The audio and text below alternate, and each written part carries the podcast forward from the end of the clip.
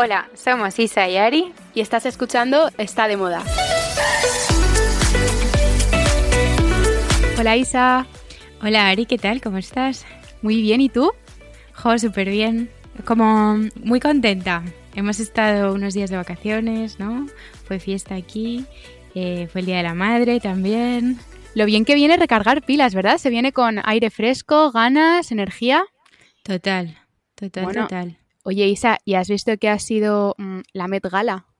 Bueno, es que es lo primero que he hecho esta mañana al despertarme, es meterme a ver em, los looks. Pues los looks. Pero no, no el típico artículo de mejores looks. Yo me he metido en todos los looks y ya como que cada uno que juzgue, ¿no? Estoy de acuerdo. Yo, yo creo que eso hay que hacerlo porque si no ya te metes en el primer artículo y ves como los mejores y, y, te dejas guiar un poco. Y no, es mejor ver todos, decides tú y luego ya lees lo que te dé la gana. Oye, pues a ver, eh, mojate un poco. Eh, para ti, si tuvieras que elegir un look de todos los que ha habido, ¿cuál sería? Uf, yo creo que si tiene que ser uno, eh, me ha alucinado el de Kaya Gerber. me ha encantado, me ha encantado. Y, pero porque me ha gustado mucho el pelo que llevaba, un pelo así rizado largo, eh, luego el vestido así como en color arena de Alexander McQueen, mm, con muchísimos detalles, no sé, me ha parecido muy chulo. Pero luego, eh, otro que era, el, yo creo que de los más sencillísimos, pero que nunca falla esta tía, es que me apasiona, eh, Hailey Bieber, con el vestido largo satinado, mm, súper básico pero bueno, mm, luego lo ha completado el look con el abrigo de, plumas y me ha apasionado. Pues Ari, estoy de acuerdo contigo eh, con Kaya Gerber. Eh, me ha parecido chulísimo el vestido de McQueen, el pelo, todo, o sea, como súper apropiado. Pero tengo que discrepar contigo con, con el look de Hailey Bieber, porque es guapa, va guapa, todo lo que se ponga le va a quedar bien, pero me ha parecido, eh, pues comparada con el resto, que hay, ahora te digo en plan cuáles he visto yo así que, que destaque, me ha parecido como, mm, no sé, menos destacable. O sea, que sí, que, que, que va bien, eso está claro. Va ideal, lo que pasa que yo he visto, o sea, sé lo que quieres decir, como que no ha arriesgado, ¿no? Que ha ido a algo que le queda 100% bien, un lencero satinado y luego le ha dado, pues eso, con la capa un poquito así más de, más de emocional look. Pero es que literal, es, o sea, a mí me dicen de ir a esta gala y quizá habría elegido algo de ese estilo, porque tampoco creo que haya que ir súper disfrazado, aunque a pesar de que a este tipo de galas, oye, es como el momento de, arriesgar, pero me ha gustado bastante. O sea, yo creo que ella va de guapa. ¿Sabes? ¿Tú sabes cuando vas a una fiesta y vas disfrazada de guapa? Pues eso, va de guapa. Eh, a mí, por ejemplo, que además normalmente no me suele gustar, Kim Kardashian ganadora para mí, o sea, ganadora. Me parece que va dentro de lo que es ella que, mm, con todo el perdón del mundo, no es una persona elegante o que destaque por su elegancia, vestida con este vestido que encima me parece que hace un guiño súper especial a Marilyn Monroe porque mm. es ha llevado el vestido original, luego para la fiesta se lo cambió a una réplica, pero el primero del fotocall es el original. Me parece que le queda muy bien. Em, que además debe tener un cuerpo parecido al que tenía Marilyn Monroe. Eh, además creo que ha tardado no sé cuántas mil horas en teñirse el pelo, que lo tiene como rubio, así como súper aclarado. Y me, o sea, me ha sorprendido de verdad que ayer, o sea, esta mañana al verlo, al principio ni la he reconocido. No, la verdad es que acertado, acertado, muy guay. A mí obviamente me gustan más, más otros, pero, pero lo ha hecho muy bien. O sea, es como dices, que ha sorprendido para ser ella, ¿no? Que no le pegaba eh, hacerlo tan bien. Pues, pues sí. Isa, ¿y no te ha parecido que los chicos, sin embargo, no han arriesgado nada? Sí, no. Yo he visto como mucho traje, mm, no sé, como poca vida en los chicos, han arriesgado muy poco. Sí, tienes razón. Sí, tienes razón. Pero volviendo a chicas, que te voy a decir dos o tres más que me han gustado. Ah, Gigi Hadid de Versace mm. eh, me ha encantado. Es verdad que, bueno, no es, no es mi estilo, pero yo tampoco creo que sea el suyo. O sea, es que va caracterizada eh, con esta como mm, colcha roja gigante que, que parece súper voluminosa, pero luego debajo lleva como un mono eh, súper ajustado, brillante, rojo. me ha parecido chulísimo. Y luego me ha gustado mucho Alexa Chang, aunque me parece un poco eh, lo mismo que Hailey Bieber, que va de guapa. Van de guapas, pero les queda muy bien. Sí, le queda muy bien, está claro. Yo, iría así también, de guapa. Y luego Emma Chamberlain eh, de Louis Vuitton me ha encantado, súper, súper original, que va muy guapa, pero también arriesgando. Y original, que no quiere decir que me haya gustado demasiado, Emma Stone, que no sé si lo has leído, ha reutilizado su segundo vestido de boda, que también es de Louis Vuitton. Lo he visto muy bien. Esto es digno de Green y Sin. Es totalmente. O sea, eso podría ser el consejo de. si ya, te has casado, Ari, si ya te has casado y tienes una fiesta, utiliza tu vestido. Oye, pues no es mala, ¿eh? No, no, no nos la apuntamos. Gracias, Emma. No, pues sí, pues, pues bueno, es que eh, hay, hay muchos looks. Yo esta mañana lo veía y decía, madre mía, si es que la cantidad de invitados que hay, como tengamos que hablar de cada uno.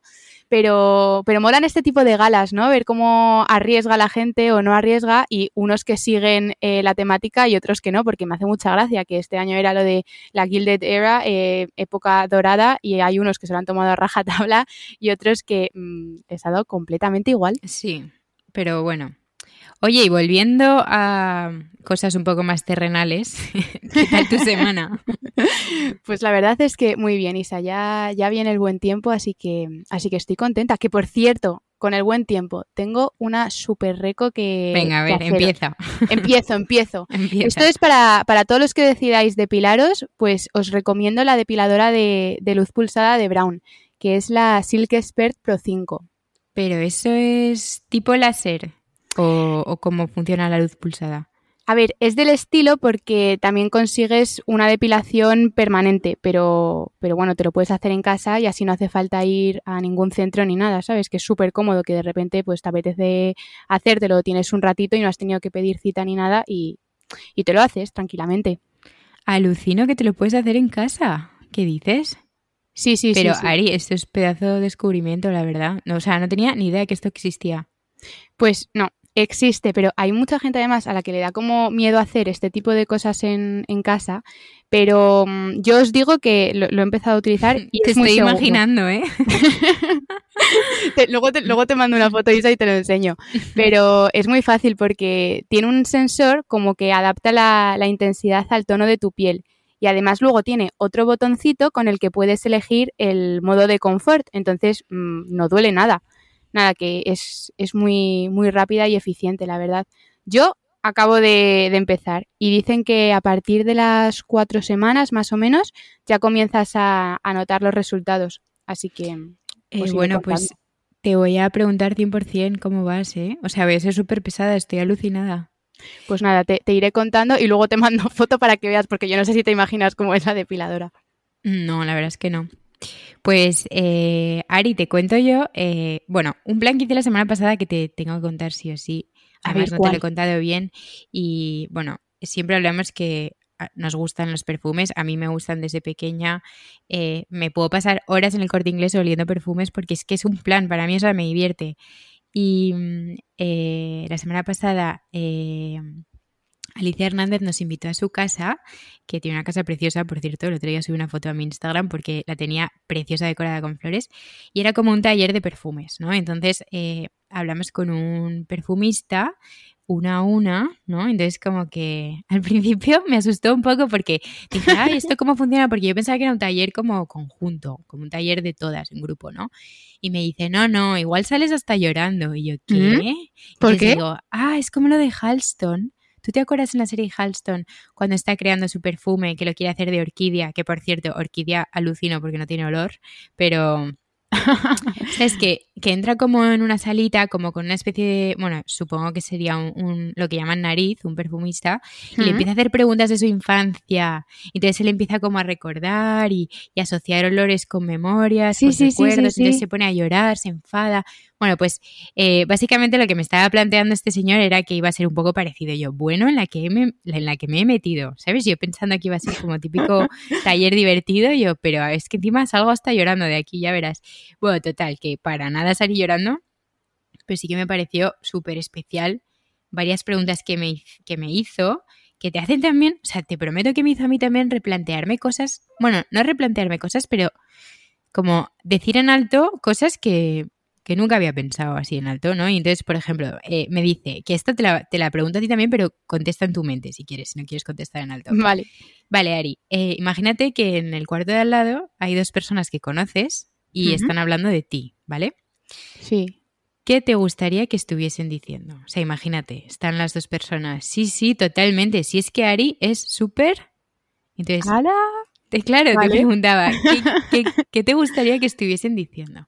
Bueno, aparte de esas preguntas, también te preguntaban que cómo te ves tú, o sea, cómo te describes, eh, también pues un poco a qué te dedicas, tal. Y en base a esas preguntas iba descartando olores. Y entonces al final me, dijo, pues estos tres, eh, de estos tres descarta y elige el que más. Bueno, entonces como que me ha elegido un perfume, bueno, son de Dior estos perfumes, ¿vale? Son la bomba, son súper especiales. Pues fíjate que nunca me había pasado que siento como un vínculo emocional con este perfume que no me pasa con ningún otro. Porque como sé perfectamente que me lo ha elegido por cosas que yo he dicho, eh, Ari, o sea, no sé cómo explicarte lo que siento ahora mismo por este perfume. me huele como súper bien y además me hace como ilusión ponérmelo, tanto que me lo he puesto hasta para ir al gimnasio, que normalmente voy sin perfume. O sea, es como de lo que me está gustando. Isa, me parece la bomba. Es que ya solo por lo que estás contando tiene pinta de ser súper especial. Y que debe ser tú en, pues eso, en claro, perfume. en perfume. Entonces, bueno, lo hemos hablado tú y yo mil veces que estaría fenomenal traer a un perfumista al programa me, parece la bomba porque sinceramente es como un oficio que nunca me había parado a pensar hasta que el otro día tú me dijiste que habías tenido este taller y dije, claro, es que eh, eh, o sea, es algo muy importante el papel de un, de un perfumista y muy guay. Pues yo también quiero mi propio perfume. Tenemos que, tenemos que contactarle, Isa. Tiene que venir Hay que traerle, ¿no? A darnos una clase de olores. pues vamos a intentarlo, a ver, a ver. Sí, sí, sí. Que yo tengo muchas dudas y preguntas. Pues eh, yo te cuento, Isa, que tengo una recomendación que haceros y es el nuevo número de, la revista de Traveler España. Bueno, Traveler sin duda es una de, mis revistas favoritas. Me encantan todos los reportajes que, hacen porque todo el rato es como que me quiero ir de viaje, todo el rato. Y estoy feliz porque este mes eh, su revista en España es dedicada a nuestro queridísimo Madrid, que celebramos San Isidro en, unos días y va a haber fiestas. Y me ha encantado porque, a pesar de ser mm, mi ciudad, pues al no visitarla como turista, siempre hay un millón de cosas que sabes que están ahí, pero nunca vas. Y, y lo pienso y, es un error. Entonces, nada, os invito a que, a que leáis este número.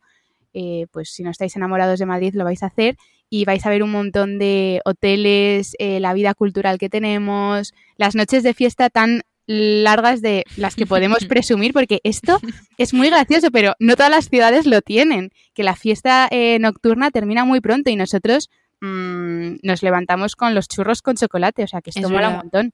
Bueno, churros con chocolate, ¿y tú te acuerdas de Lady Pepas? Ay, por favor, la yo no sé si sigue abierto, pero era este sitio que cuando acababas de... Bueno, salías de la discoteca a las 4 o 5 de la mañana, ibas a recenar espaguetis con albóndigas a Lady por favor. un sitio escondido. ¿Tú te acuerdas que tenías que, llamar a, tenías que llamar a la puerta porque no ponía nada en ningún lado de lo que era eso? Te abría un, como un puerta y te iba dejando pasar como de tres en tres y bajabas como unas escaleritas y entrabas como una gruta eh, con manteles como de cuadritos y la gente como tocando la guitarra, el piano. Bueno, era increíble. Era un planazo, era el after. Yo no sé si seguirá, tenemos que investigarlo. hay que investigar. Sí, si ya no vamos, es que nos estamos haciendo mayores, qué horror. No, no, yo voy, ¿eh? A ver, el problema es que esté cerrado, pero si no. Bueno, pues sí, que hay un montón de cosas. Luego también el típico mm, bocata de calamares con una buena cervecita, eh, azoteas, un montón de cosas. Y nada, y luego las fiestas de San Isidro, que, que, oye, también, también molan las típicas rosquillas de las listas y las tontas que a mí me apasionan. Me encantan, me encantan. ¿A, ti cuáles te gustan? ¿Eres de las listas o de las tontas? ¿Cuáles son las duras? Las dos se supone que son iguales y lo que cambia es como la parte de encima que es el glaseado. Las tontas no ah. lo llevan y ah, las pues a listas... Mí las tontas. A mí las tontas. Pues a mí las, listas. a mí son las que están bañadas con, con el glaseado blanco. Oye, ¿y tú en el cole no te disfrazabas de chulapa? No, pues no, en mi cole no, no, nos disfrazábamos. Ojo, pues eh, en el mío, que fíjate que además era un cole inglés, que ahora que lo pienso no tiene mucho sentido, pero quizá por eso más, como que abrazaban más la cultura española y madrileña, ¿no? Entonces, en, en San Isidro nos disfrazábamos, las, bueno, disfrazábamos, nos vestíamos las niñas de chulapas, los niños de chulapos, nos enseñaban en clase de música a bailar el chotis, entonces como que... No me lo puedo creer. Sí, sí, sí, ese día entrábamos un poquito antes al cole, y entonces con los padres y todo, nos servían chocolate con churros y bailábamos el chotis para los padres como en nuestro en el jardín, ¿sabes? o sea, me parece la bomba, por favor, un llamamiento a todos los coles, tienen que hacer esto. Ari, te voy a buscar una foto porque por mi casa hay 500 fotos de mi hermana y, mías eh, vestidas de chulapas. Bueno, si te diré, Coco y yo también estamos vestidas de chulapas, pero no porque fueran el cole, sino porque a mi madre le, gustaba y, nos vestía el fin de semana de chulapas. En el fondo es una monada. Es una monada. bueno, y, mm, y, nada, y os voy a leer una frase última del director de la revista, David Moralejo, que eh, él lo que dice es como describe Hemingway, que quizá a primera vista puede no ser la más guapa, pero al rato creerás que es la ciudad más bonita del mundo. Ay. A ver, yo es que creo que es de las más bonitas que hay en el mundo, eh, sin duda. Y sobre todo por la, como por la gente, ¿no? Y el, ambiente que hay en Madrid y todo. Madrid. y como que Madrid es como, hay mucha gente de fuera de Madrid que es, que vive en Madrid. Entonces, como que Madrid no es solo de la gente madrileña que ha nacido aquí, sino de todos los que vienen aquí a trabajar, a estudiar y tal, ¿no? Como que eso hace parte del ambiente. Sí, estoy de acuerdo, es, muy variado, hay gente de todo tipo, eh, muy guay. Madrid mola, así que nada, echad un vistazo a, a, la revista que os va a gustar aún más. Qué buena recomendación. Jo, me encanta. Bueno, ¿tú qué me cuentas, Isa? Eh, bueno, yo qué más te cuento. Vale, yo te cuento, y esto es otro súper, hiper descubrimiento. Por cierto, y además esto no te lo he contado. Em, el otro día estaba buscando vaqueros, ¿vale? Y entonces em, entré en pool, en Pull&Bear, porque siempre encuentro ahí pantalones que me gustan. Y mm, entonces como que me probé unos vaqueros azules que me quedaban de verdad. Yo no suelo decir esto, pero de verdad que es que me, quedaban súper bien. ¿Cómo eran? Pues son rectos, vale, ponía rectos. Eh, pero abajo, en la parte del tobillo, no aprietan, ¿no? Sino que, son bastante sueltos. Pero no son campanas, son sueltos, ¿no? Eh, bueno, pues me compré esos azules. Me los puse eh, como mm, ocho veces seguidas, de verdad, y dije, me tengo que comprar dos iguales por si este se me estropea. Total que estando ese, fin de que no estaba ni en Madrid, me compré a través de la web otros dos, uno igual y otro en negro, ¿vale? Bueno, pues leyendo el otro día, eh, resulta que este tipo de, pantalón tiene un nombre, este corte, que se llama paddle, eh, paddle pants, paddle como de, supongo que como de charco, ¿sabes? Vale. P-U-D-D-L-E, paddle, ¿no? Paddle. Que es inspirado en los 90, es como una vuelta a los 90, y que se ha puesto súper de moda porque eh, lo que les hace, los hace distintos es que en la parte del tobillo te sobra como un poco, como que hace una bolsa. Vale. Entonces por abajo se em, quedan como fruncidos, o sea... O sea, no fruncidos, es que no son largos porque no te roza el suelo, pero la parte del tobillo hace como una bolsa. Y a mí es lo que más me gustaba de estos vaqueros. O sea, yo estaba encantada con ellos, pero no sabía lo que eran. Y me encantaba cómo quedaba. De hecho, subí una foto hace poco que, que te hace la pierna súper larga y abajo hace como el, la arruga que en realidad es lo típico que una persona más mayor te diría, eh, métete el dobladillo del pantalón ya, ¿sabes? Pero, pero vamos, que ha sido como de repente, ¡ah! no me lo creo, que estos vaqueros que me gustan es que encima tienen un nombre y son súper noventeros. Oye, Isa, súper descubrimiento. Porque sí, la verdad es que sí. Me, voy a fijar, luego, luego te voy a cotillear y... Ahora te mando la foto, ya vale, verás. Ahora te mando la foto. Vale. ¿Y, tú qué más? Eh, pues hablando de ropa también, eh, un descubrimiento de esta semana ha sido los nuevos mocasines de Miu Miu. Que, que encima, gracias a un artículo de Vogue, he entendido como el significado histórico que tiene. Bueno, los mocasines ahora están por todas partes y son súper tendencia porque los han sacado Tots, Chanel, Prada en, en, sus desfiles y Miu Miu pues parece que no iba a ser menos. Y también ha diseñado los suyos para esta primavera y los ha sacado o planos o con un tacón así bajito. Y este último tiene la punta afilada y son destalonados en dos colores, marrón y blanco. Y lo gracioso, que aquí viene bueno, gracioso, curioso, es que en la altura de la lengüeta hay unas monedas doradas. No sé si te has fijado, Isa. Eh, no, no me he fijado. Pero no solo en estos de Miu Miu, porque hay otros mocasines que también los han incluido otras veces. Y este adorno es el que tiene significado histórico, que no se sabe a ciencia cierta si es verdad o es una leyenda, pero, pero bueno, es curioso. Y resulta que este mocasín tipo slipper es el que utilizaban los, los, granjeros noruegos. Y el propio nombre de los mocasines, que en inglés es penny loafers, pues ya como que da muchas pistas sobre lo que puede significar. Sí. Sí. Loafer, que hace referencia a este contexto así como relajado, de holgazán y tal, y luego la palabra penny, que viene de penique y hace referencia al penique que se utilizaba para llamar por teléfono en, en una cabina telefónica. ¡Qué gracia! Entonces, estos mocasines tienen una lengüeta con el tamaño justo para que quepa ese penique por una posible llamada de emergencia eh, si lo necesitas.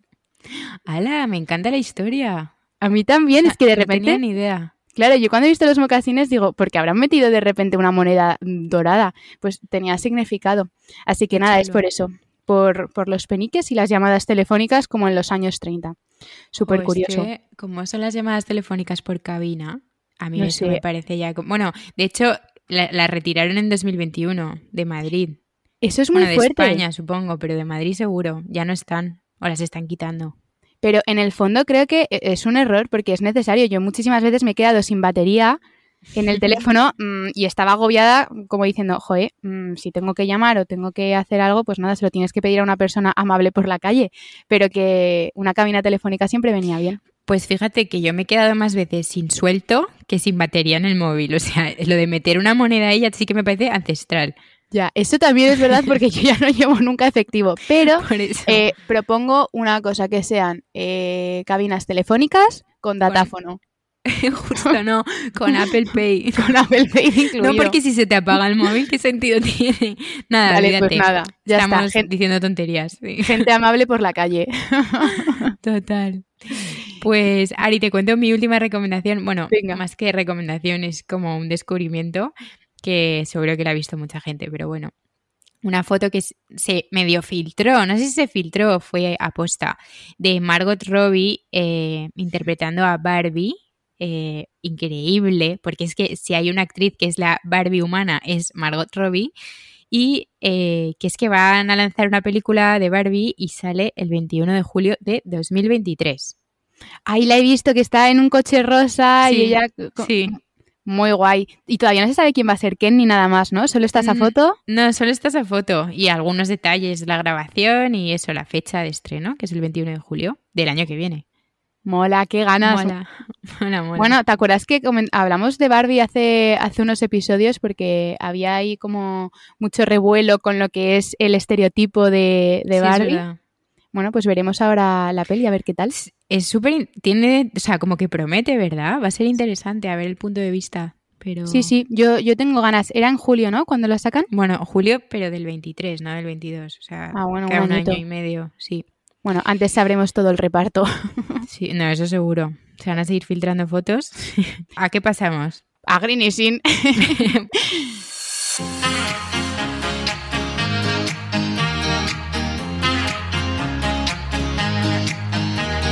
Pues Isa, esta semana yo os quiero hablar de la diferencia que hay entre eco, vía, bio y orgánico. Porque yo la verdad que siempre que lo leo en algún producto no le doy mayor importancia y pienso que, que es lo mismo. Pero no es así. Así que os voy a aclarar las dudas gracias a una explicación que he encontrado de la periodista Elisa García Falla, que es una crack y suele hacer un montón de temas así relacionados con, con comida healthy y sostenibilidad. Bueno, como dice ella, bio son los productos que no se han manipulado genéticamente. Luego está orgánico, que es el producto que está libre de productos químicos y que en su proceso de producción se han utilizado solo productos 100% naturales. Y luego por último está el eco, que es como el etiquetado más completo de los tres y se refiere a tener un cuidado súper exhaustivo a lo largo de todas las etapas de la cadena alimentaria y también del medio ambiente. Y entonces implica un entorno verde y una producción sostenible, que, no se han utilizado productos de síntesis química ni organismos modificados genéticamente y se han respetado siempre los ciclos naturales de las diferentes partes que, que hacen el ecosistema. Y luego, algo muy importante a tener en cuenta es que ninguno de estos términos hablan sobre la calidad nutricional, sino sobre cómo han sido tratados los alimentos. Por eso no quiere decir que nutricionalmente sean más ricos o tengan menos grasas o azúcares, sino que son alimentos en cuya producción se ha respetado el medio ambiente y a los animales. Vale, o sea, lo que quieres decir es que que un paquete de galletas con chocolate sea bio no quiere decir que engorde menos, ¿no? Eso es. es la creencia popular, de hecho. Claro, es que fuera bromas, que yo siempre que voy al súper y veo mm, bio, eco, orgánico, lo he metido en el mismo saco y digo, pues healthy y, bueno con el medio ambiente. Me puedo comer todo el paquete y no pasa nada, ¿no? Claro, pues error, error, error. O sea, esto es como, como han sido manipulados, pero no tiene nada que ver con, pues eso, con sus características nutricionales ni nada. Así que bueno, a tenerlo en cuenta y saber diferenciar. Pues está súper bien saberlo, la verdad.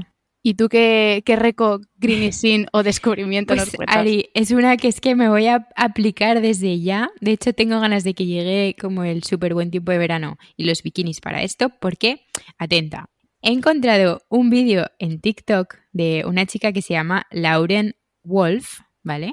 Wolf escrito W-O-L-F-E, que te enseña a ponerte el bikini de triángulo de 13 maneras distintas. Pero es que cuando te digo distintas es que no tienen nada que ver una con la otra. O sea, es alucinante. Parece un bikini completamente distinto.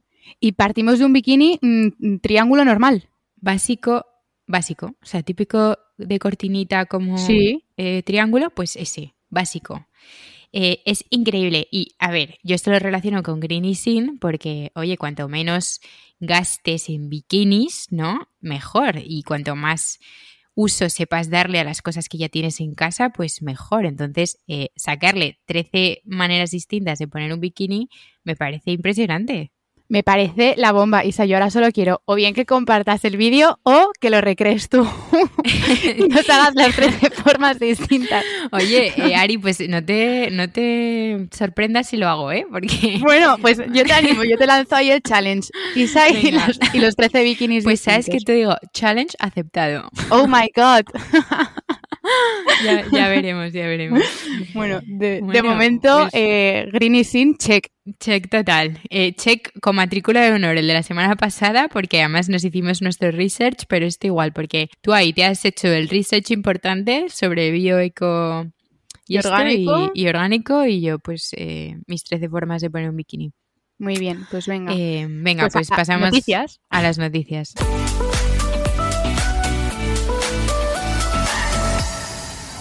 Bueno, Ari, eh, yo te cuento que Off-White ha nombrado ya un nuevo director creativo después del fallecimiento de Virgil Abloh en noviembre del año pasado.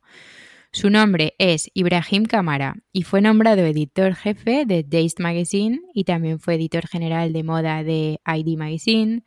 Eh, además ha sido estilista eh, y ha trabajado con marcas como Burberry, Louis Vuitton, eh, Kenneth, Ice y Erdem.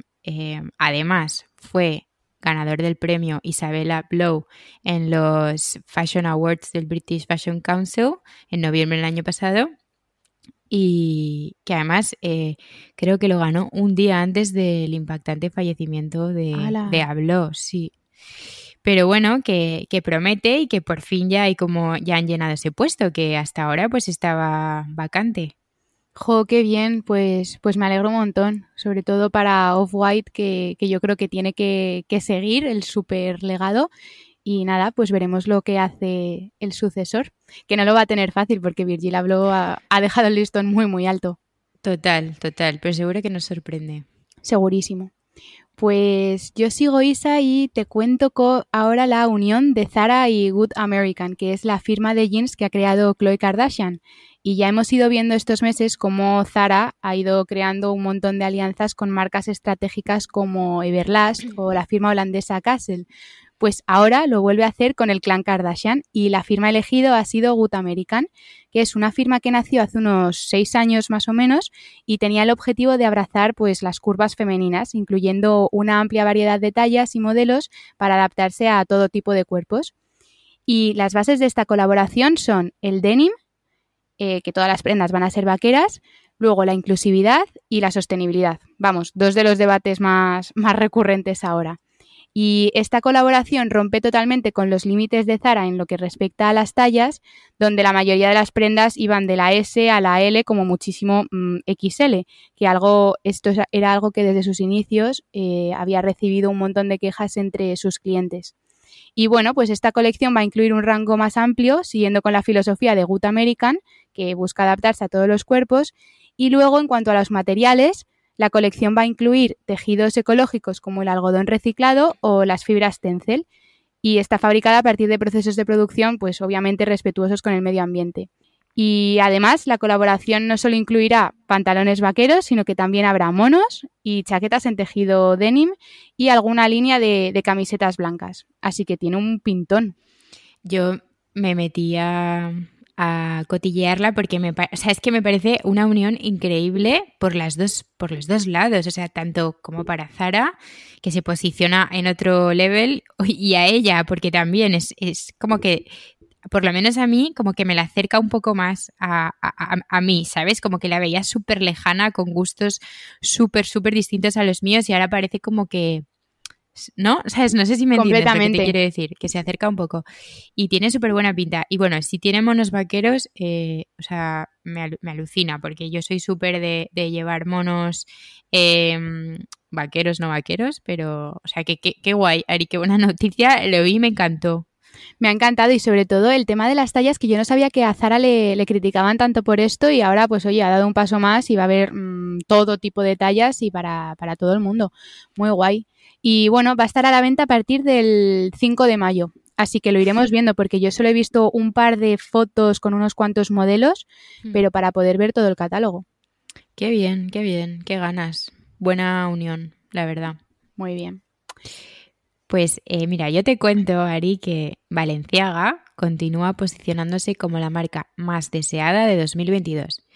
Y es que así lo ha declarado el informe Index, cuyos datos revelan que la marca ha crecido un 108% durante el primer trimestre de 2022. ¿Los motivos? Pues, eh, a ver, teniendo en cuenta que tienen de embajadores a Kim Kardashian y a Justin Bieber, pues puede ser uno de los motivos. Pero bueno, yo creo que también como que saben muy bien anticiparse a lo que las nuevas generaciones quieren, eh, sobre todo las que ya son como nativas de Internet, que eso no nos incluye a ti y a mí, porque a nosotras 20 nos pilló como con 15 años, ¿no? Pero piensa que nuevas generaciones nacen casi como con el móvil en la mano, entonces los gustos son completamente distintos y esta marca se sabe cómo anticipar y adaptar a, a estos tiempos, ¿no? Eh, bueno, su producto más destacado es el modelo Defender, eh, que es una zapatilla que está inspirada a la silueta como en un neumático. Eh, no sé si las has visto, tienen así la suela como un poco exagerada. Em, y bueno, bueno, este informe también cuenta que Gucci está en segunda posición y fíjate que está en segunda posición a pesar de haber lanzado la colaboración con Adidas, que te acuerdas que la, comentaste tú como noticia, y la de North Face, segundo año que la hacen, pues en segundo puesto. Eh, Louis Vuitton consigue remontar hasta el tercer puesto tras dar a conocer la última colección de Virgil Abloh, y mientras que Prada, Valentino, Dior ocupan los lugares inferiores del ranking. Jo, pues Isa, si te soy sincera, no me sorprende. Es que Valenciaga lo está haciendo muy bien. Sí, sí, sí, sí en comunicación, marketing, las campañas, eh, todo lo que hablábamos de colores, inclusividad, tendencias, o sea, ha sido como que lo ha metido todo en una coctelera y, ha sacado pues sus campañas, lo está haciendo muy bien. Bueno, también cabe destacar eh, el ascenso de Diesel, que siempre está al final final del listado y ha subido del 46 al número 15, que está súper bien. ¿Y qué habrá hecho? y el de Miu Miu, que eh, ha subido tras el revuelo que causó con la minifalda, que bueno, hemos, hemos hablado de esto mil veces, el Miu Miu Set, este de la mini minifalda de tiro bajo y el crop, el, el jerseycito como camisa cropped. Es que eso es verdad que para bien o para mal se ha hablado mucho y ha estado en redes sociales mm. por todas partes. Entonces, por una cosa o por otra ha tenido que subir ahí en, en, en la lista. Y paso, por último, a los productos más deseados de este primer trimestre. A ver, sorpréndeme. Bueno, pues son eh, las ya mencionadas Defender Sneakers de Valenciaga, ¿no? Luego las New Balance 550 de M. León Doré. Eh, los mocasines de Prada y los zuecos de The Fear of God. Em, los zuecos de The Fear of God lo tuve que buscar porque no, o sea, no los tenía en mente. Y, bueno, es que esto es como al ser internacional, igual España en estas cosas, em, bueno, a veces suele llegar como con un poco de retraso, ¿no? Pero, pero sí, vamos, que esos son como los top, top, top productos.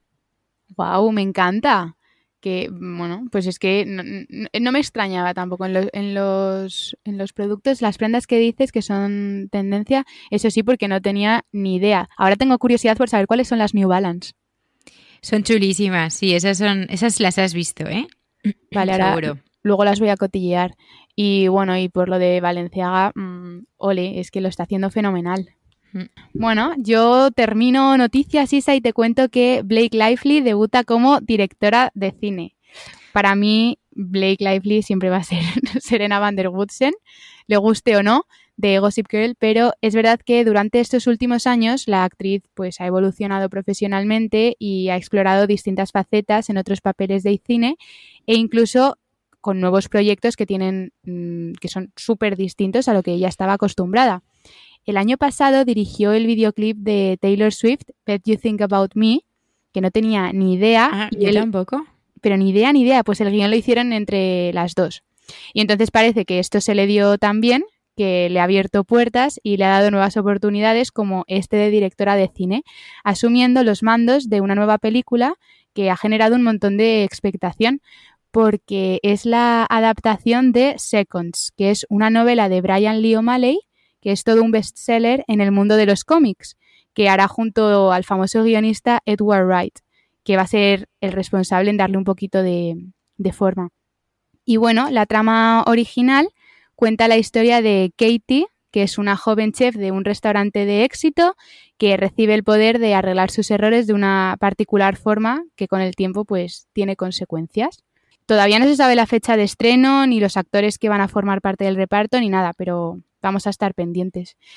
Y una curiosidad sobre, sobre ella es que esta pasión por el cine le, viene de familia, porque su padre, que es Ernie Lively, trabajó durante un montón de años como actor y director, y su madre también estaba metida en la industria y era manager. Así que una familia de cine. pero qué, qué guay, qué, o sea, qué tía, yo la admiro un montón porque eh, aparte de, bueno, es que no se hizo, te iba a decir, porque se hizo famosa por eh, Gossip Girl, pero no es verdad, porque eh, yo me acuerdo de una peli que me encantaba de pequeña que se llamaba The Sisterhood of the Traveling Pants. Ay, esa la he visto. Sí, que era sobre un grupo de amigas que de repente una que se llamaba Elena encontraba unos vaqueros que les sentaban bien a todas. ¡Ah, ya sé cuál es! claro, pues una de ellas era, era, era Blake, una de las actrices de pequeñas. Y luego después de eso hizo Gossip Girl y luego mil pelis más. Eh, me parece también como... Bueno, iba a decir icono de estilo. Para mí no es icono de estilo. A mí, o sea, quiero decir, me parece que viste bien. A mí no me inspira a la hora de vestir. Eh, no tanto como, por ejemplo, hablábamos el otro día Sienna Miller, hmm. pero es una tía súper elegante, eh, guapa, eh, tiene un marido, o sea, tiene una relación como súper, como guay, por lo menos de puertas hacia afuera, con su marido. Total, bueno, eh, han estado en la Met Gala y también Blake Lively ha sido una de las favoritas. Sí, que no la hemos mencionado antes, es verdad, que llevaba un vestido que cambiaba de color sí, con, sí, sí, sí, muy bueno, que cambiaba de color mágicamente, no. O sea, sale el vídeo de cómo hay unos tíos que le están como quitando los guantes y dándole la vuelta a la capa que lleva y no sé qué. Pero bueno, muy bien, muy guay. Oye, pues buena noticia. Sí, Blake Lively nos gusta. Nos gusta lo que hace. Oye, Ari, pues hablando de estilismos y cosas, eh, vamos a pasar a la entrevista de hoy, que eh, nos apetece mucho, eh, nos ha hecho un huequito, ¿no? Porque no para, pero bueno, ahora nos cuenta un poco más. Yo tengo ganas, venga. Hoy tenemos la suerte de tener con nosotras a Claudia Pintado. Ella es productora de moda y estilista. Hola Claudia. ¿Qué tal chicas? ¿Cómo estáis? Hola Clau, qué ilusión tenerte aquí. Oh, ilusión la mía. No, pero gracias por hacernos un huequito, que además nos está contando ahora que viene corriendo de una producción, que se va otra mañana, que tal, que igual. O sea, gracias, de verdad, ¿eh? No, a vosotras, o sea, un placer estar aquí hoy con vosotras, la verdad. Bueno, pues vamos al lío y que nos cuentes todo lo que haces. Eh, justo, venga, entonces vamos a empezar por el principio y bueno, queremos preguntarte por qué estudiaste. Pues mira, yo eh, me vine a Madrid a estudiar Publicidad y Relaciones Públicas en el CEU de Madrid. Y, mm, nada, después de, de, la uni estuve haciendo el máster de Comunicación de Moda y Belleza de Vogue que esto fue un poco a raíz de durante la, durante la universidad, en segundo y tercero de carrera, estuve haciendo prácticas en una agencia de publicidad que se llamaba Ecovigo, en Vigo, que yo soy de allí, y la verdad que fue una experiencia buenísima y me encantó, pero luego mientras todo el mundo en la universidad, por ejemplo, quería que sus clientes fueran, me lo invento, Coca-Cola o como cosas así, yo siempre pensaba que a mí hacer anuncios de Coca-Cola no me apetecía nada y me gustaba mucho más pues que mis clientes fueran, por ejemplo, Chanel o Yves Saint Laurent o cualquier marca de moda. Entonces, entre medias entre la universidad y el máster estuve, me fui unos meses a vivir a Londres y ya cuando iba a volver, hablando un día con mi madre, mi madre es la típica que de toda la vida se compra pues todos los meses todas las revistas, las semanales, la mensual, todas. Y entonces, hablando un poco de lo que quería hacer, me dijo, ¿y por qué no haces este máster que he visto, que tiene muy buena pinta, que conozco a gente, a hijas de amigas que lo han hecho, tal? Total, que nada, al final pues decidí hacer el máster y especializarme un poco más en lo que realmente me apetecía hacer. Y también ahí estuve haciendo, durante el máster, estuve haciendo prácticas en el departamento de marketing publicitario de Condenast, que ahí la verdad fueron una experiencia muy buena, y, pero solo iba por las tardes, entonces fue como cortito. Y al acabar esas, estuve varios meses también haciendo prácticas en el showroom de Zara, aquí en Madrid. Y entonces ya, después de esas, ya me di cuenta que realmente yo lo que me quería dedicar era sobre todo a comunicación, moda. Sí que es verdad que estilismo, que es realmente lo que hago casi todo el rato ahora, no es en ese momento algo que pensaba que me fuera a gustar tanto como me gusta. Pero nada, pues eso, acabé las prácticas y acabé el máster y después estuve cubriendo una baja también en el showroom de Zara varios meses más hasta que empecé a nada, a trabajar donde estoy ahora en IQ Producciones y, aquí sigo, pues casi cinco años va a ser ahora en junio. Bueno, ¿y, qué papel tiene un, estilista en una producción? Cuéntanos. Pues a ver, realmente la estilista, o sea, una producción yo creo que es clave tanto la estilista como el fotógrafo y como el maquillador y peluquero que esté en ese momento. Es un trabajo súper en equipo. Sí que es verdad que luego la estilista tiene como que hace, contar la historia, como hilvanar, por así decirlo, toda la historia que se va a contar teniendo en cuenta pues el modelo, modelo personaje que sea en ese momento con la localización o donde estemos haciendo las fotos. Realmente hay que coordinar que todo cuadre, que cuadre la ropa que le vamos a poner a la persona, que cuadre con la localización en la que estemos, con el mood que tengamos y con el espacio que estemos fotografiando en ese momento. Entonces, sí que es verdad que es un trabajo muy en equipo porque la idea a lo mejor del mood la trabajamos mucho con el fotógrafo. Podemos estar haciendo una foto ahora que a lo mejor la teníamos clarísima, nos encanta este rincón o lo que sea y nos ponemos a hacerla, a chutarla y no va, no va para adelante, el look no cuadra, por ejemplo, o mm, la luz era bonita hacía un rato y ahora ya no. Entonces, es como un trabajo súper en equipo que sí que es verdad que luego alguien tiene que coordinarlo todo. ¿Y cómo preparas una producción? Desde el momento de la inspiración, el contacto con los showrooms, los eh, famosos shoppings, para quien no sepa lo que son. Cuéntanos. Pues a ver, realmente lo puedo dividir como en dos partes.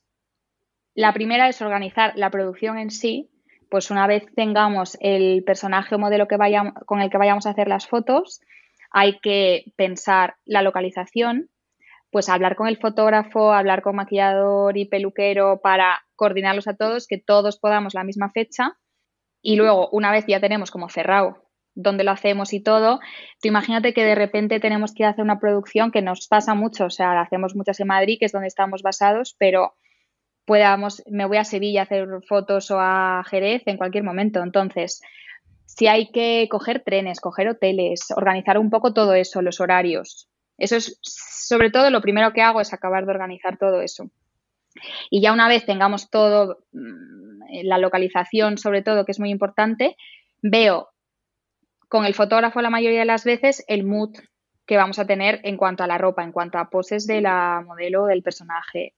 Pues entonces, ya cuando tengo todo el mood listo, lo que hago es empezar a ver la ropa que vamos a necesitar en las fotos. Me baso mucho en la localización, porque no es lo mismo hacer unas fotos, pues por ejemplo, en Madrid en la calle o eh, irnos a un campo. Entonces, ni el colorido ni el tipo de ropa va a ser el mismo. Entonces, me pongo a ver un poco todos los desfiles de las marcas que veo que nos pueden encajar para el mood que tenemos, porque podemos pedir ropa tanto a showrooms nacionales o internacionales. Entonces, sí que es verdad que cuando son internacionales, lo que suelo hacer es eh, veo el desfile entero, en, sobre todo lo suelo ver en Vogue Runway, que es mi aplicación favorita. La hemos mencionado alguna vez. aquí ya. descubrimiento. es que yo, y es que más tiene aplicación ya, o sea, ya estamos en ese plan. Sí, el app, el app. y entonces nada, pues le mando capturas de pantalla de los looks que nos pueden encajar y, y ahí pues depende. La vida del estilista puede que tú le mandes cuatro looks y tengan disponible uno, dos, ninguno, nunca sabes, o que de repente te confirmen el look 5 eh, y nunca te llegue. Bueno, o sea, el día a día que nos ¿no? Sí. Claro, entonces sí que es verdad que solemos pedir como más cantidad de, a lo mejor, por ejemplo, una sesión de fotos son con personaje o con modelo, me refiero, suelen ser como entre 6, 9 looks, pero siempre hay que llevar más porque nos puede pasar que las cosas no lleguen. Pues hoy nos ha pasado, por ejemplo, que no nos ha llegado una caja de porque la mensajería se ha liado. Eh, pues puede ser también que sí que es verdad que hay que pensar un poco en la persona. A lo mejor tú crees que esto le va a quedar fenomenal y llegas y se lo pruebas y, y no, no, no encaja, no va para adelante. Entonces sí que tenemos que tener un poco cantidad de looks más aparte de los que vamos a utilizar y luego también a showrooms nacionales, que eso sí que es más de, ir, porque la mayoría están basados en Madrid, entonces vas y ves un poco la ropa que te puede encajar o accesorios de lo que tengan ellos. Oye, Clau, ¿y, cómo sería un día de fotos? Yo que nunca he estado en uno, cuéntame. Bueno, pues depende un poco de muchas cosas, de dónde sean las fotos, lo que os contaba antes. Si de repente nos tenemos que ir fuera de Madrid a hacer fotos, podemos salir de repente a las 5 de la mañana o, depende de dónde vayamos. Entonces empieza pues yendo a la localización y una vez llegamos allí em, hay que ver un poco, pues porque tú sí, que es verdad que a lo mejor haces fotos en casa de alguien o en una localización que tú habías visto fotos previamente, pero hasta que llegas al sitio no sabes exactamente pues dónde puedes, lo que se decía antes, la luz bonita, eh, un poco los espacios que queramos fotografiar teniendo en cuenta el mood. Entonces, cuando ya lo vemos in situ, hay que ver un poco pues, los emplazamientos que vamos a tener, donde vamos a hacer cada una de las fotos. Y una vez tenemos eso más o menos claro, ir viendo qué ropa nos encaja para cada una de las, de las localizaciones, por así decirlo. Una vez ya tenemos eso, hay como que planchar la ropa, siempre con una vaporeta también estoy. con la vaporeta y, luego pues accesorizarlo, pues ver los accesorios que le vas a poner, los zapatos y más o menos ir dejándolo un poco preparado para a la hora de ya empezar foto por foto que esté todo un poco listo, por lo menos el primer look que esté listo y planchado y una vez vamos haciendo el resto pues estás un poco pendiente del que venga después, esté ya preparado para tampoco estar perdiendo tiempo. Y a la hora de hacer cada una de las fotos, al final tienes que estar pendiente de eh, que la ropa esté, se vea bien, que esté bien colocada.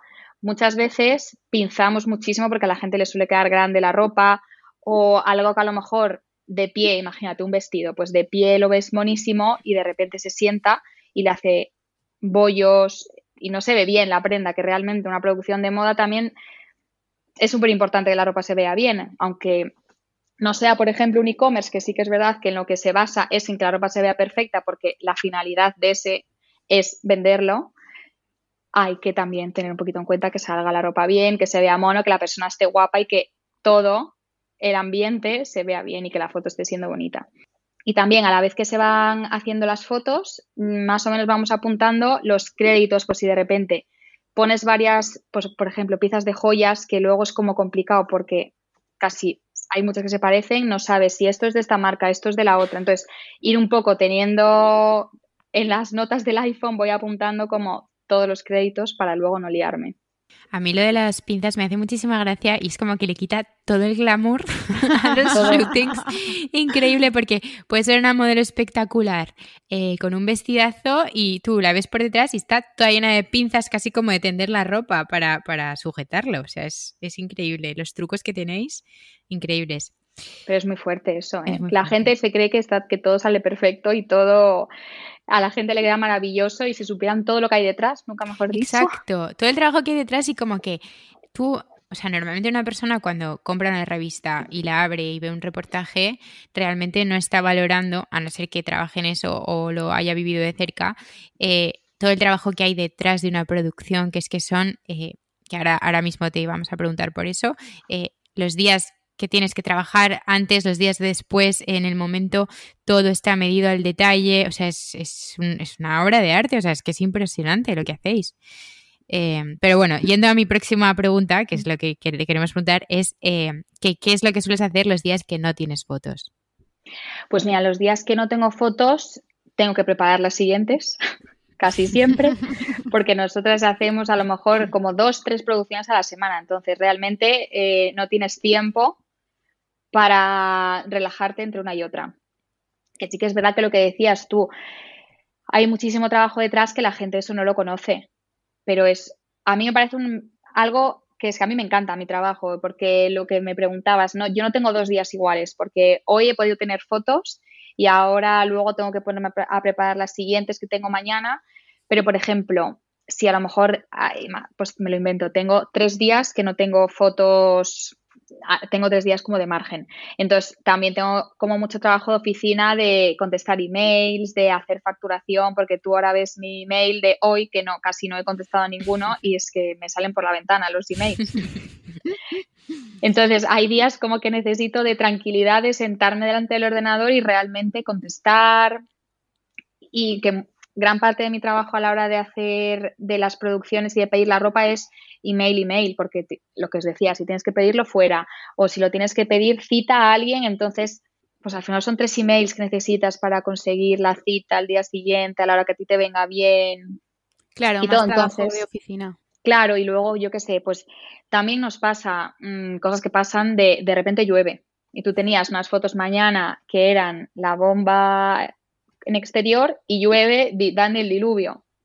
Entonces, después de verme tres tiempos diferentes, pues ya decido que llueve y entonces es un lío, porque claro, cámbialo tú, a lo mejor vete a un estudio, mueve las fotos de día, cuando ya tienes a todo el equipo cerrado, toda la ropa pedida, todo, o sea, hay días que tengo todo en casa y de repente pues se caen pues porque factor humano, pues llueve, pues de repente hay algo, a alguien le pasa algo, entonces tenemos que cancelar el COVID, o sea, me ha pasado, claro. ahora ya no.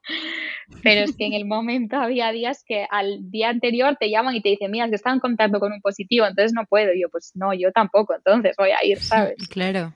Bueno, estos son, son historias de agobio y estrés, pero también tienes que tener alguna anécdota divertida, ¿no? Pues mira, anécdotas tengo muchísimas, la verdad. Cuéntanos alguna, Clau. Pues mira, o sea, ahora te lo cuento como anécdota, pero hay momentos en que no es, porque lo que os decía antes, eh, el momento de las mensajerías, que si no llamo todos los días a alguna, no llamo a nadie, porque se, no llegan las cosas. De repente, hoy, lo que nos ha pasado hoy, por ejemplo, es que así reciente os cuento. Nos tenía que llegar una caja de, de una marca y entonces habíamos puesto la dirección y de repente el chico de la mensajería decidió que, mm, como venía un nombre que no le cuadraba y le parecía que era una empresa él llegó a una casa y entonces decidió que como no veía ningún cartel de la empresa, que cómo iba a ser allí. En vez de timbrar y preguntar, oye, por favor, es aquí, pues no, entonces se fue con el paquete. bueno, eso es gracioso ahora, claro. Eso es gracioso ahora. Sí, en el momento, pues eh, llamas y es que tampoco te soluciona mucho, ya sabéis que no son muy amables, pero bueno, así. Bueno, yo me estoy acordando te interrumpo un segundo. Me estoy acordando de mis primeros días de prácticas en, bueno, en una marca, no voy a decir. Em, de repente, como que me piden por favor que mande un smoking a, una producción. Porque, claro, yo estaba en la parte del showroom, ¿no? Entonces, Clau me hacía, de hecho, es que Clau y yo nos conocemos de eso. Clau me hacía eh, peticiones a mí y yo le mandaba los shoppings, ¿no? Pues seguramente, no sé si, igual fuiste tú, ¿eh? No sé quién me hizo la petición. Me pedían que mandase un shopping, a, un smoking, que esto era un shopping, a no sé qué, a Squire o no sé qué revista, ¿no? A un plato. Bueno, pues em, no sé qué me pasó con el, con el envío, que reutilicé una caja, fíjate, yo reutilizando cajas, en plan, venga, voy a reutilizar esta. Y tenía otra etiqueta, pero como ah. antigua, una etiqueta antigua que era como, ya estaba como casi emborronada, no se veía. Bueno, pues el mensajero de turno em, decidió que en vez de leer la etiqueta gigante, limpita, en grande, puesta en la en la tapa de la caja, que decidió leer la enana eh, asquerosa sucia que había en una esquina. Total, que en vez de mandar el smoking al plato de Madrid, lo mandó a una tienda que teníamos en Málaga. Entonces me llama la estilista como, oye, ¿dónde está el smoking? Tal, que contábamos con este smoking. Y yo, bueno, eh, no sé, tal, yo no entendía nada. Y a los tres días me llaman de la tienda de Málaga, oye, hemos recibido aquí un smoking, tal. Y yo, bueno, pues de primero de mensajería, esto ya nunca más. Pero Sí, pero bueno, que eso son cosas que pasan todo el rato. Yo ya, y voy por la calle y me encuentro a los mensajeros porque ya los conozco, que al final aquí nos conocemos todos, que todos son los mismos. Pero sobre todo con las, o sea, de verdad, lo de las empresas de mensajería, yo ya me conozco el DHL del aeropuerto, de ah, ir tantas veces, o sea, tremendo, salen los camiones y yo con la caja. Así, literal. No, pero eso, y luego también, por ejemplo, el portero de, mm, o sea, yo me mudé hace unos años bueno, un par de años, pero mi portero anterior era, o sea, fantástico, me faltaba ya contratarlo, porque yo le dejaba, me hacía, me deshacía los paquetes, o sea, era la pera. Casi más te los planchaba, ¿no? Un poco más y, estaba con la vaporeta también. Le faltaba, pero es que además le estaba encantado, me hacía muchísima gracia, porque además a mí me ayudaba muchísimo, porque al final yo estoy todo el día, entra, sale, entra, sale, entonces yo le decía a Marcelo, pues mira, este lo vienen a recoger de no sé dónde, este no sé qué, le dejaba el cartelito y él lo repartía. Y cuando me mudé de casa, pues ahora mi portero al final no es el típico portero de Madrid de toda la vida, esto es como la típica empresa la, de ahora, entonces pues no es lo mismo. Y entonces el hombre, claro, al principio flipaba, de repente no paraban de llegarme paquetes, cosas, eh, todos los días. Y entonces ah, hubo un día que viene y me dice, es portugués además, y entonces venía y me decía que, mm, que a qué me dedicaba, porque no entendía nada, ¿sabes? Porque además no paraban de llegarle paquetes, a lo mejor yo no estaba y lo llamaban, en plan, Manuel, por favor, que me va a llegar un paquete, cógeme lo que voy corriendo ahora a casa tal. Y el hombre, eh, no sé qué debía pensar, ¿sabes? Yo traficaba con cosas, porque claro, es que igual todos los días me llega algo, me recogen algo, entonces el hombre estaba alucinado, mira, muy gracioso. Ahora ya, está encantado, ¿sabes? Y ya le llego, ya, ¿no? le llevo con la revista cada vez que la compro y se la enseño. Le digo, Manuel, mira, estas son las que hicimos nosotros y está encantado. El próximo día le metes en los créditos también a Manuel. es lo que le falta. Algún día me dice, o de repente voy con las salgo de casa con la, el maletón, porque vamos, que parecemos que nos mudamos, que también los vecinos alguna vez, ay, os mudáis, y yo, mm, no, la verdad, es que voy, a trabajar, voy a trabajar. y entonces me ayuda con la maleta, la sube, la baja al coche lo que haga falta. Y todo el rato me lo dice que siga, a ver si cuando le contrato, y yo, bueno, pues nada, no nos venía mal tampoco. Oye, ¿y alguna producción que te haya gustado mucho? Mm, pues, por ejemplo, la que más me ha gustado últimamente es una que hicimos en, en febrero, fue, en París, con, para, después de la Semana de la Alta Costura. Hicimos un número que yo, la verdad, no había hecho todavía nada de alta costura y fue, o sea, para mí al principio fue un reto porque era, no sé si sabéis, o sea, yo realmente cuando, por ejemplo, pides la ropa, la ropa existe, ya la tienen allí en los showrooms porque la colección la presentaron seis meses antes, entonces ya sabes lo que es. ¿Qué pasa? Que en la alta costura la presentan, pues imaginaos, de martes a jueves en París y tú a medida que van siendo los desfiles tienes que ir haciendo los requests a cada showroom de los looks que quieres, porque los mismos días que vamos nosotros a hacer el reportaje a París, van todo el mundo.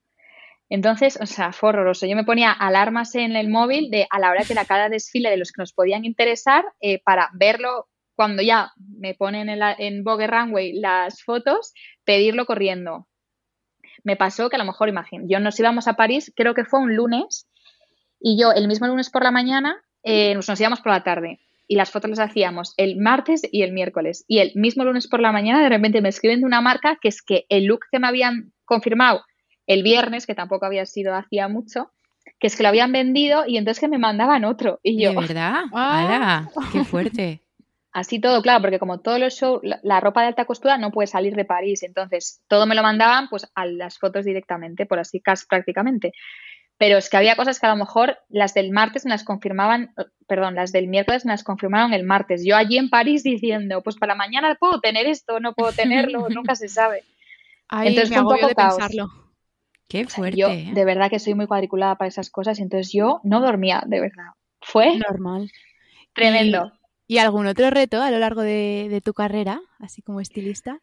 Pues mira, eh, reto como veis son todos los días, porque nunca sé lo que me va a pasar. Yo me levanto por la mañana y no sé lo que me va a pasar al final del día. Pero, por ejemplo, muchas veces es un poco reto cuando tenemos que hacer fotos con niños, que no es casi nunca, pero que a mí soy la típica que los niños me encantan, que me encanta hacerle bromas, que tal, pero es muy difícil que el niño esté tranquilo en una foto, que pose, que no mueva, que no se, que no corra, que la te apetezca estar allí sentado, porque casi siempre son pequeñitos los pobres. Entonces es un poquito caos también eso. Bueno, ¿y cuáles serían algunas de las claves para tener en cuenta a la hora de vestir a alguien? Pues yo creo que, mira, yo lo primero que hago cuando tengo que tengo confirmado el personaje o modelo que vamos a, fotografiar, me meto en su Instagram, busco en internet si, si lo tiene el Instagram abierto, en internet hay información y tal, intento como ver un poco cómo es la persona, meterme un poco en su mundo, porque me parece como mucho más fácil intentar ver cómo es la persona y en base a eso ver qué ropa le puede quedar bien, porque es que al final hay mil cuerpos, mil personas, puede ser alta, baja eh, y millones de cosas de opciones de ropa, claro. Entonces hay que ver un poco más o menos qué le puede encajar a esa persona para no ir tampoco con 50 maletas, que también vamos a veces, pero bueno, que intentar como cuadrar un poco con lo que le vaya a sentar bien, que eso no es fácil, porque lo que os decía antes, por ejemplo, a lo mejor yo tengo, mi look favorito es este, entonces llego y es como que es que lo tengo que poner sí o sí porque me encanta.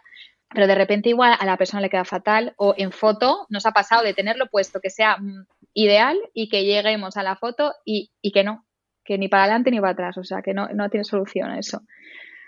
Entonces yo creo que esa, eso es clave a tener en cuenta, pero no siempre se consigue, claro. ¿Y un truco infalible de estilismo? A ver, puede sonar un poco tópico, pero yo diría que siempre hay que sentirse uno mismo, porque realmente tú cuando estás cómodo con lo que llevas, eh, te sientes bien, guapo en en el caso, eso lo exteriorizas un montón. Entonces, yo lo veo súper importante, que es la típica cosa que diréis, jo, pues todo el mundo dice lo mismo, pero es verdad, vosotros si os vais a pensar, pues algún día que vais vestidos que os gusta, otro día que te vestiste por la mañana y dices, bueno, pues mira, ya tiro para adelante, pero... Justo, porque ya no me queda otra, que si no... porque, claro, porque ya me tengo que ir, pero si no, cambio. Pero realmente para mí eso, o sea, a mí me pasa también, ¿eh? que de repente hay días que me levanto y estoy más inspirada y decido que fenomenal y otros días que va, me veo y digo, va, pues ok, pues estoy vestida, pero ya. Mm. Entonces yo creo que para, mm, para sobre todo exteriorizarlo, lo perfecto es sentirse uno mismo. ¿Tus prendas de fondo de armario ideales para este verano, cuáles serían? Pues mira, yo tengo claro que me quiero comprar un tres piezas este verano hay uno de lino de IQ Collection que es bicolor, que es ideal. Que además es un pantalón bicolor, que lo hay en dos colores, y luego con chaleco y blazer, que puedes combinar un poco luego la blazer, que es ideal, porque me parece perfecto para ir a trabajar, perfecto para de repente una cena en verano. Puedes ponerte solo el chaleco, solo la blazer y una camiseta debajo. ¡Qué mono! Eso es ideal. Eso, como que lo veo como muy versátil, que lo puedes llevar para muchas cosas y lo veo perfecto para este verano. Después también, por ejemplo, un vestido miri étnico o un conjunto así como de, se lleva mucho tops y faldas como de la, del mismo estampado, que también para una cena formal o de repente incluso una preboda, que es que solo tenemos eventos este verano. y luego, yo estoy eh, buscando un buen sombrero. Estoy un poco obsesionada últimamente. Todavía estoy en ello. Ya os contaré cuando lo pues encuentre. Pues, Klaus, si, encuentro yo también, o, justo si no cuéntanos, porque yo estoy igual. O sea, a mí los sombreros en verano eh, me chiflan. Pero dices sombrero tipo como Panamá, ¿no? Como... Sí, sí que es verdad que luego lo pienso y digo, me apetece como el típico a lo mejor que sea fácil de llevar en cuanto a de tela, que lo aplastas en una maleta y no mm. pasa nada pero me apetece un sombrero bonito, que yo no soy, o sea, tú que me conoces, Isa, más que Ari, no soy nada de sombreros, pero como que me apetece uno, pero todavía no lo he encontrado. Lo que pasa es que es mm. verdad que a mí lo que el problema que tengo con los sombreros es que para viajar, cargar, o típico que tienes que llevar como maleta chiquitita o tal, es, incómodo. Pero bueno, Si no vas como de guiri en el aeropuerto con el sombrero en la mano. A mí me ha pasado, ¿eh? me ha pasado un montón. Eh, el look del aeropuerto. Total. Total. Y mm, para terminar con la entrevista, cuéntanos ¿Mm? quiénes son tus iconos de estilo. Pues mira, me encanta Laura en Santo Domingo, por ejemplo. Me parece que es que siempre va elegante, perfecta. O sea, mira que de luego tiene un Instagram que tampoco sube muchas cosas, que sería perfecta, pero no. Pero me gusta mucho. Y luego, por ejemplo, de. Mm, me gusta mucho Jane Birkin. O sea, sí que es verdad que hay veces que como que es súper inspiracional. Hmm. Que buscas en, Google y hay 400.000 fotos. Y para Mood, sí, así hay muchas veces que también busco fotos de ella y me gusta mucho. Y luego, por ejemplo, más cercano, para mí mi abuela María Mercedes, que es que es lo máximo. Ay, me encanta. Es, es que bueno, Las abuelas. Que luego mi madre me encanta también, que de repente siempre estoy como diciéndole cada vez que voy a casa, le digo, mami, ¿no tendrás alguna caja de ropa que ya no uses de mm, antigua o algo? Me da igual, tal, todo, porque tiene cosas, sobre todo vintage, que al final es lo que últimamente me, me, encanta. Bueno, tú tenías un cinturón que me acuerdo que una vez te pregunté bueno, es que Clau es como la reina de los cinturones, porque tiene unas cosas ideales. Me acuerdo una vez que te pregunté que de dónde era el cinturón y me dijiste que no sé si era de tu abuela o era de tu madre, pero era sí, uno con tejidito tiene también. Es que ese es ideal, pues de mi madre, ¿no ves? Entonces le abres la caja y de todo, pero luego mi abuela me regaló el año pasado un abrigo que es que te mueres, es marrón chocolate con, bueno, es que yo últimamente estoy como obsesionada con las sombreras, tiene hombreras y no sabéis lo bonito que es. Que luego mi madre me dice que igual era suyo, pero bueno. No sabemos todavía, pero... Oye, Clau, pues em, hasta aquí la entrevista y ahora vamos a pasar a nuestra sección eh, tag, que son preguntas un poco más cortitas para seguir conociéndote un poco más. Entonces, eh, bueno, venga, te hago la, primera pregunta, que es, si pudieras vestir a cualquier persona del mundo, ¿a quién sería? Pues mira, me encantaría a Diana de Gales, que me parece oh, lo más elegante del universo por ejemplo. Me encanta. ¿Y un look muy Clau? pues a ver, un look muy yo son unos vaqueros con camisa o jersey, dependiendo de la época del año, y zapatillas, porque voy, es como mi uniforme, así todo el año. Lo corroboro. Lo corroboras, ¿no? Y luego sí que es verdad que lo que os decía antes, me está dando fuerte desde hace años por el tema de los volúmenes y las sombreras. Y entonces todo, pues, eh, las, pues no sé, cualquier cosa que tenga, hombrera, eh, camisetas básicas, es que las camisetas básicas que tengo últimamente que me compro son las típicas que hay ahora con hombreras, es que es así todo el rato. Bueno, es que esas me encantan. Bueno, yo estoy, yo tengo obsesión también por la típica sin mangas que tiene acolchado el hombro. Sí, todas. Pues que, sientan súper bien. Sí, sientan fenomenal y además nuestras que somos como más pequeñas, estiliza más. Sí, estoy de acuerdo. Bueno, ¿y una prenda en la que invertir? Pues mira, yo siempre digo que un buen abrigo o una blazer, que es algo que realmente, pues un abrigo masculino o una blazer más, mm, pues yo me la compraría con hombreras, ¿sabes? La que os contaba antes de lino, ¿sabes? Como con volumen. Pero siempre son cosas que, fondo de armario que si a lo mejor esta temporada se lleva el abrigo masculino más o menos o la blazer más o menos, la siguiente se va a volver a llevar. Entonces, yo creo que prenda eso y luego siempre eso yo soy muy de accesorios, me encantan los bolsos, o sea, invertiría en un bolso 100%. Y Clau, terminamos con una pregunta que hacemos a todos nuestros invitados, el mejor consejo que te hayan dado. Uy, qué difícil eso. Em, pues mira, mi madre hace unos años me, me dijo algo como que era que no desaproveches las oportunidades porque una vez que pasan, no vuelven. Entonces, eso me quedó como bastante marcado. Y tiene toda la razón, porque es la típica cosa que, que mira, que tiene que salir mal, sale, que si, pues lo que os decía, que... Y que luego si no lo intentas te arrepientes. Justo, yo prefiero hacer lo que sale, si sale mal, pues salió, ¿qué más da? Hay mil cosas en mi día a día, pues os imagináis, 300 decisiones que tomas que de repente es que incluso, uy, este vestido o este, no sé, tal, y bueno, me a la piscina, este, ¿sabes? Y cosas así, o no sé, y también rodearte de gente como que con la que estés cómoda, que te haga feliz. Para mí eso es básico, la verdad. Totalmente. pues muy buen consejo, Clau. Sí, bueno, dos. muy buenos consejos, sí. doble, doble. Jo, Clau, eh, mil gracias. Eh, está fenomenal. Nos hemos reído un montón. Mucho. Y a mí me has abierto mucho los ojos con todo el, mundo producción, estilismo, que es un trabajazo y muchas veces no nos damos cuenta.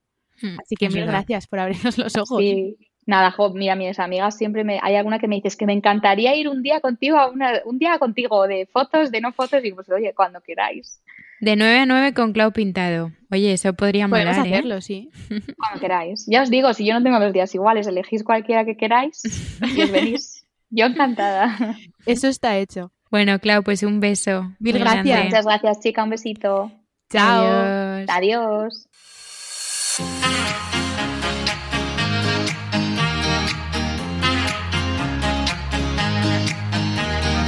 Bueno, queridísimo consultorio. Una semana más. Eh, bueno, a ver qué nos preguntan hoy, Ari. A ver, venga, voy a echar un vistazo. Mm, este, ¿qué hacéis para desconectar o relajaros en vuestro tiempo libre? ¿Tú qué haces, Isa? Pues buena pregunta. Eh, a ver, ver una serie no cuenta, ¿no? Sí, sí, sí. Bueno, algo, pues- que, algo que te ayude a desconectar. Bueno, me gusta mucho salir a pasear, eh, que si me llegó a escuchar decir esto hace 10 años diría que soy ya como una abuela o entrando en la tercera edad, pero, pero es verdad que me, me- me gusta mucho, es como que me despeja bastante. Y luego también me gusta ir, no a comprar, pero a ver tiendas y tiendas y tiendas y entrar y salir y ver y comparar y tal, me divierte muchísimo, me despeja. eh, aunque a otros les parezca una locura, porque eh, ir de compras a mucha gente al revés, en vez de despejar como que les abruma, sí, pero a mí me funciona bastante bien. Pues sí, yo comparto contigo eh, lo de pasear, me encanta, sobre todo con Coco, de repente es, venga, vamos a dar un paseo, a despejarme la cabeza y ala. Y lo de ir de compras mm, a medias, tiene que ser depende de la zona, porque hay algunas que hacen todo menos despejarte. Y mm, yo diría esas, porque luego también salir a correr bastante me despeja y mm, leer. Sobre todo si tengo un libro al que estoy enganchada, es como que me obligo a dejar el móvil abandonado en un cajón y digo, venga, es momento de, leer y engancharme un poco a otra cosa que no sea el teléfono. Así que yo diría que eso. Sí, vale, vale. Venga, pasamos a la siguiente. Eh, mira, nos preguntan por nuestros básicos de verano, que es verdad que no lo hemos hablado todavía esto. Es verdad, esto tenemos que comentarlo. Yo me hace gracia porque mis básicos de verano son todos los veranos los mismos. Y es eh, pareos, o sea, en mi maleta siempre hay mm, pareos 100%.